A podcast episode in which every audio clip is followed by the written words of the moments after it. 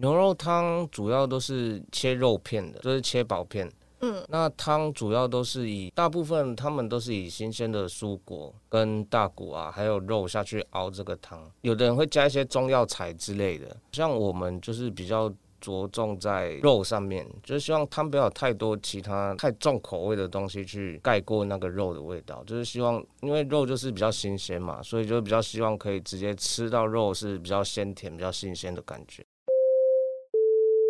欢迎收听谈话时间 Beyond Your Taste。本期节目由苏宝和合作播出。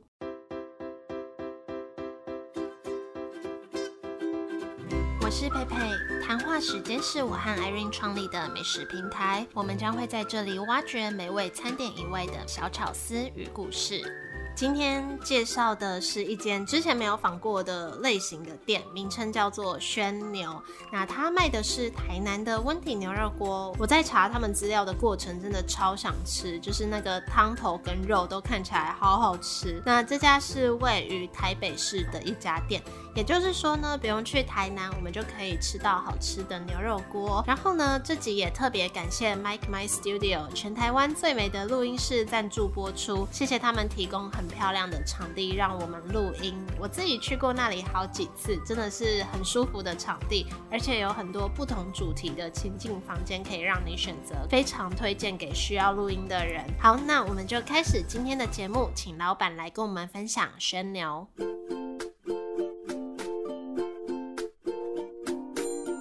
今天非常开心，邀请到轩牛的老板小蔡来跟我们聊聊这个品牌，还有分享一些你的创业经历过程。那也谢谢 Mike My Studio 的热心赞助，提供这个录音场地给我们。那老板，你现在心情如何？有点紧张，不要紧张，因为没有录过这种感觉。我是以后该准备一些笑话，让来宾不要紧张。那可不可以请老板先跟我们自我介绍一下？可以叫我小蔡。所以你是台南人，但是来台北读书，所以才想要来台北开店吗？还是？你有什么原因是让你从台南来台北开？之前就是在台北读书的时候，就蛮多人就想要去台南喝牛肉汤啊，还是吃一些台南的本地的一些东西。那我觉得温体牛这东西本身就是一个蛮好的东西，那希望就是可以把它发扬一下。那台北，我觉得虽然现在市面上也是有一些温体牛，但我觉得市场还是有一些空间，所以就想说来试试看。嗯，主要就是因为大家如果要吃温体牛，就可能要搭高铁、搭客运、搭火车去台南一趟。对，你算是把那边的美食带来台北，这样大家就可以很轻松就可以吃得到。对，就可以省了高铁的钱。没错，还有时间，时间把那些钱拿去吃更好的，就是点更多也。也不错。台北有很多卖台南牛肉的店吗？呃，其实不一定是只局限在台南，因为南部其实都有蛮多间，就不止在台南啦，像高雄、嘉义这些也都会有。那台北目前最近好像越来越多家温体牛，所以这家店主要就是在卖温体牛。然后我有看到你们的中午跟晚上的菜单好像不太一样，因为我们就是每天等于产地直送，那运送的时间呢，我们就是用冷藏车去运送。所以路途会比较远一点，肉的话可能大概都要到下午或傍晚的时候才会到，所以中午我们目前就没办法贩卖温体牛的部分。那之后我也会尽力就是去看看有没有其他的地方比较好的货源，可以让中午也可以贩卖温体牛。所以你们的牛肉算是你刚刚讲的每天这样新鲜直送，它就是一天会送一批来。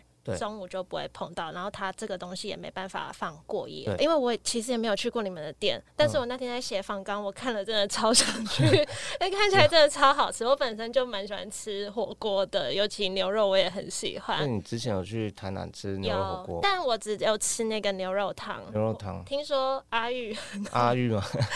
我不知道。阿玉还不错，我妹一直推荐我，但是我一直还没有去吃过那种温体牛肉锅。嗯，那像。像如果我去你们店里的话，你会推荐第一次去的客人怎么点餐？比较推荐就是因为我们有分套餐跟单点，那套餐就比较简单，也不用想那么多，就是可能大部分里的东西我们都会有，会附两盘两盘肉，生肉可以烫，然后还会附一盘炒的，然后基本的火锅料我们都会有。这样，基本火锅料是像是比如说丸子、蔬菜之类的吗？对，我们锅底里面基本上会就是会有一些青菜跟番茄啊、玉米之类的，然后火锅料的话，我们主要都是以手工火锅料为主，例如像就像手工的鱼饺、鱼册、花枝丸，还有牛肉丸。所以就会推荐直接点套餐，就什么都吃得到这样子。食材啊，你会建议客人怎么品尝？比如说牛肉要算几秒钟，要不要沾酱啊？牛肉的话，就是等汤滚的时候，大概三到五秒就可以了，就是大概三上三下这样，或者是把肉放在碗里面，然后滚的汤直接倒进去，就跟就是在喝牛肉汤有点像。那样的肉质会比较软嫩。对对对，就大概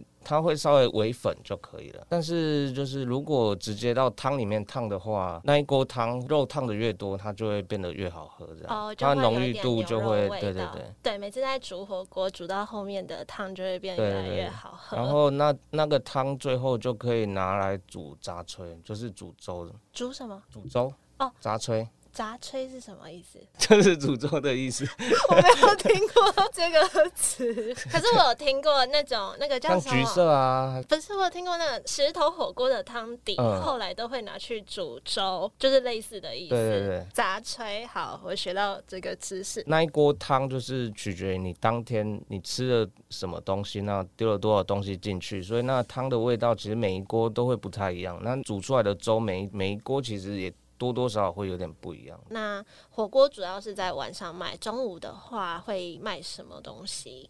嗯、中午的话，我们也是也是有卖火锅，然后还有卖一些简餐，然后便当类的东西。因为我们那一区主要是上班族比较多，那也是有做一些便当跟简餐类的餐点。那火锅的话，我们也是一样用一样的汤头，火锅料也是一样，只是肉上面就没有办法提供温体牛，所以我们目前是提供日本 A 五的和牛，还有美国的 Prime 牛小排。就也算是都是以牛肉为主为出发点。对，主要还是以牛肉为主，毕竟这间店就就叫叫牛肉火锅，所以尽量尽量就是不太会去卖，就是可能猪肉啊，嗯或者是之是。完全没有。因为我们有做便当，那其实我们便当还蛮好吃的，因为蛮多人真的说炸鸡腿啊、鸡丁那些真的蛮好吃的，真是炸鸡腿的评价有些都超过牛肉。对，是也有评论说我们是被那个什么被牛肉火锅耽误的鸡排耽误的鸡排店，所以以后到底要吃鸡排还是吃牛肉？但是我们晚上就是晚上是目前是没有供应鸡腿这一类的，毕竟我们我们场地其实还蛮小的，所以晚上主要是温体牛还有炒牛肉类的东西，所以就比较没有办法提提供那么多样的东西。那其实我们炒牛肉其实也蛮厉害的，因为我们师傅师傅是中餐的师傅，那他对料理其实他蛮多元的吧，懂很多中餐的东西，那中餐的东西就可以变化出各式各样的牛肉的料理。对，像是我们有香菜辣牛肉啊，或水煮牛啊，还是一些比较基本的炒芥兰、高丽菜、空心菜之类的，都做的还不错，就是客人的评价都算还不错。所以会有人去，真的就是一桌全部都是牛肉的料理，基本上可能就是点几盘生肉，然后再点一些炒肉。炒的肉，对对对嗯嗯，牛肉吃到饱。对，牛肉吃到饱差不多。那这家店的名字叫做宣牛嘛？你可不可以跟大家分享一下当初命这个名有没有什么意义？宣这字就是想说，就是有一个宣扬的一个感觉，就是想说把南部的东西宣扬，让更多人可以接收到这样子的一个东西。那主要也是因为好念吧 就其实也没有什么特殊、不要太特殊的我我那时候。看你们的网站，就是好像写一句 slogan，就是把台南的牛肉宣扬出去。然后我现在问你说，呃，就是一个宣扬的一个概念信。心。你要说，我就是要把台南的牛肉这么好的东西，是应该让更多人可以知道这。那想问一下，就是台南牛肉汤的特色，你会说什么？比如说，因为像台北的牛肉汤或牛肉面，它就是一块的，但是台南的是不是肉片吗？对对，它就是不是就是比较薄，然后它的汤也比较清澈，不像牛肉面的那种汤是什么红烧牛肉汤。牛肉汤主要都是切肉片的，就是切薄片。嗯，那汤主要都是以大部分他们都是以新鲜的蔬果跟大骨啊，还有肉下去熬这个汤。有的人会加一些中药材之类的，像我们就是比较。着重在肉上面，就是希望汤不要汤不要太多其他太重口味的东西去盖过那个肉的味道，就是希望因为肉就是比较新鲜嘛，所以就比较希望可以直接吃到肉是比较鲜甜、比较新鲜的感觉。所以它本身的那个汤就是用蔬菜水果去熬煮成的，然后直接烫牛肉这样子。然后就是大骨还有肉之类的去熬。那因为刚刚我们有大概了解台南的牛肉或是。温体牛，你可不可以再跟呃详细分享一下你所知道的温体牛它的特色是什么？因为可能外行人比较不太了解。讲比较白的，就是直接产地直送，那尽量就是不要把时间拉得太长，那温度的控制上就要比较严谨一点。那像我们到北部的话，那我们只能。因为路途还是有点远，所以我们也只能用冷藏车的方式，就是尽量把温度控制在一定的温度之间，那这样保鲜，让它肉质不要有变化，然后运送到台北这样。所以它就是不能冷冻。对，不能冷冻的。你觉得在坚持这个货源要从台南送来的过程，有没有最受挑战的地方，或是说你在制作这个产品的过程，有没有外人看不到比较辛苦困难的那一面？品质跟运输上是个比较麻烦的问题，运输可能当天会有发生一些路况，或是怎样的情况就不一定，所以这个时间上就有可能也会抵那这也是一个很大的风险。肉的部分呢，就是毕竟我们就是现宰就直送，所以很难再去做一个分级，那我们就尽量就是挑选比较好的牛只去做屠宰。嗯，因为当天就是你已经屠宰下去了，那你没有办法再去改变说，诶，它的肉质啊还是怎样状况可能没有那么理想，所以这也是一个蛮大的挑战。但我们就只能尽量就是要求牛脂的品质是比较好。像在切这种牛肉的时候，是不是也是手工一片一片切？不是像那种火锅店的肉片是有。机器去切的，对，因为这是温体嘛，所以肉是软的，哦，那就没有比较没有办法像切肉机这样直接切，所以就是必须要有师傅去用手工去切肉、去片肉这样，而且每一块肉它的纹理啊，还有它的，它要去修它的油啊，还是修一些不能用的东西，这些都是需要就是时间跟。经验去累积起来的，你有切过吗？我不是专业的，有专业的师傅。对对对，有专业的。所以你你没有去玩过？我有切啦，但是 是真的难切吗？那个不好切，就是要顺着它的纹理之类。那个是要逆纹切嘛，然后那主要是那肉蛮软的，所以其实不太好抓。苏宝盒是一间很可爱的奶酥专卖店，包装是缤纷亮丽的橘黄色，还有搭配小饼干跟糖果当装饰，让人想起童年的可爱和美好。除了自己品尝外，也很适合当送给朋友的小礼物。主打高奶低糖的配方，打开罐子就可以马上闻到浓浓的奶香味，而且还贴心的附上饼干片，所以如果没有准备吐司，又想要马上吃到奶酥的话，就可以直接用饼干沾着吃，可以马上感受到幸福浓郁的奶酥滋味。不止这样，每一罐都会附上软软 Q Q 的棉花糖，你可以搭配吐司一起烤过，就会有外面脆脆、里面牵丝的口感。那七月。三号前想吃奶酥的朋友，从今天开始都可以前往 Fiber F I B H E R 纤维式饮店购买奶酥。假日还会有机会吃到现烤的奶酥厚片。那我也会把这个品牌的 I G 贴在下方简介，有兴趣都可以去看看。另外，苏宝盒也提供一些小礼物给谈话时间的听众，所以想要抽到奶酥的朋友，记得去关注谈话时间的 I G。那我们就继续回到节目吧。你过去有餐饮相关的背景吗？就你为什么会会想要做开店跟餐饮业这件事情？我觉得餐饮算是一个相对来说比较容易入门的一个产业。对我自己来说，我觉得不管是哪一个行业啊，就是人是最重要的。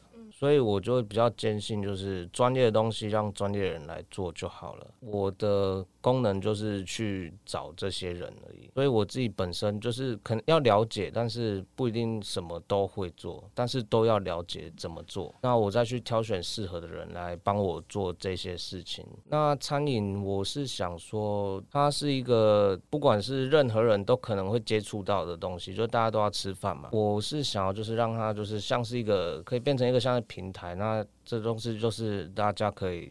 互相交流，交流，然后可以多交一些朋友，多认识一些人，看看各种各式各样的人，然后让自己的阅历可以再更增加一些。你觉得开店以来算是有让你达到这件事情吗？有没有什么特别印象深刻，或是有透过你刚刚说的这个平台而结识到一些以前没有想过会认识的人？各式各样的人。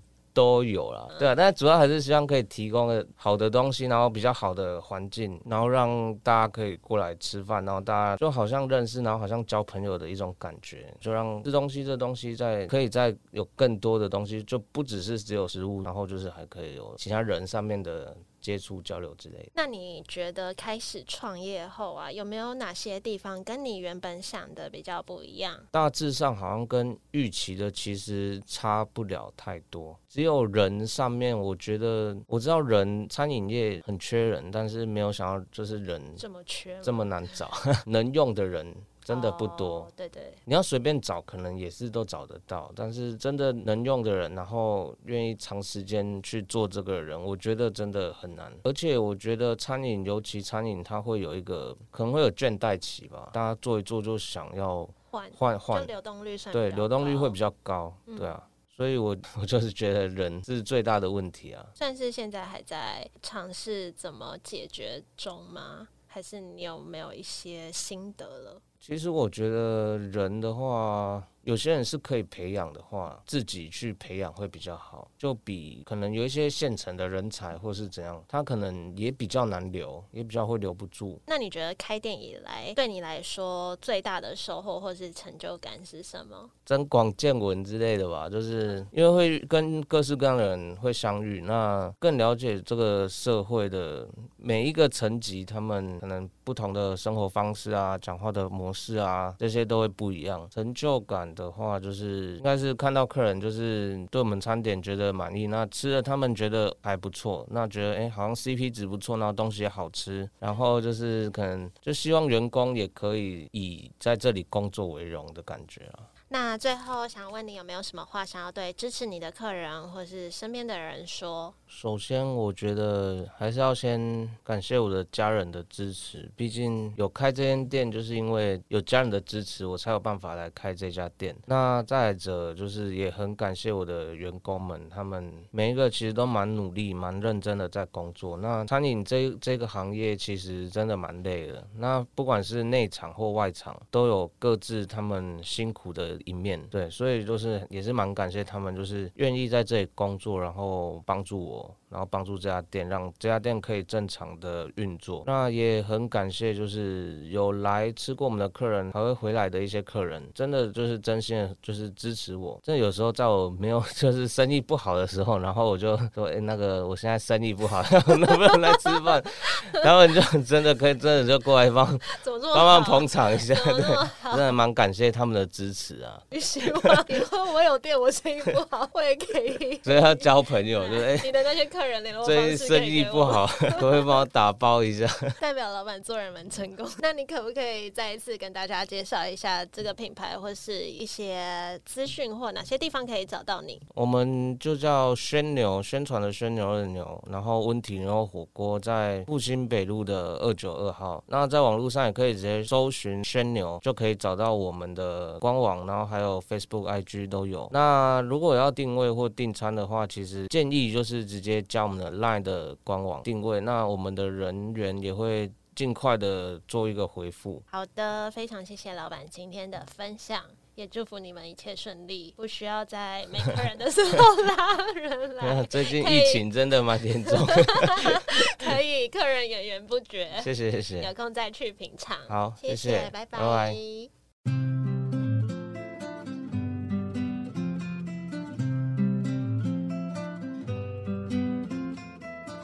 谢谢老板小蔡的分享。相信如果你也跟我一样喜欢火锅、喜欢吃牛肉的话，也会想要去吃吃看。那很特别的是，它的套餐除了有基本的生牛肉让你可以自己煮以外呢，还会让你选现炒牛肉一盘。而且看菜单才知道有很多种口味可以选呢，像是葱爆牛肉、芥兰牛肉、九层塔牛肉、酸白菜牛肉，超多种，感觉很适合跟几个朋友或是家里一起去聚餐。那在附近上班的人也可以去外带中午的午间便当，看是不是真的像老板说的鸡腿很厉害。好，那今天就到这里。这集的文章链接也会贴在简介，或是直接在 Google 上面搜寻“谈话时间宣流”就可以找到。也谢谢大家今天的收听。下周又是我跟 Irene 的快乐推荐美食时光。那这次比较稍微不一样，因为夏天要到了嘛，我们想要特别做一个夏日季的企划，特别介绍一些夏天大家会喜欢吃的东西。那要记得回来听我们的分享。那如果你也喜欢我们的节目，也欢迎多多帮我们分享出去，给更多人知道。如果有什么想法，都欢迎到 IG 或是 Apple Podcast 或是 Mixer Box 等等各大平台跟我们。分享，我们都会看到，并且会在月底那一集念出留言，跟大家做交流。那我们就下周见喽，拜拜。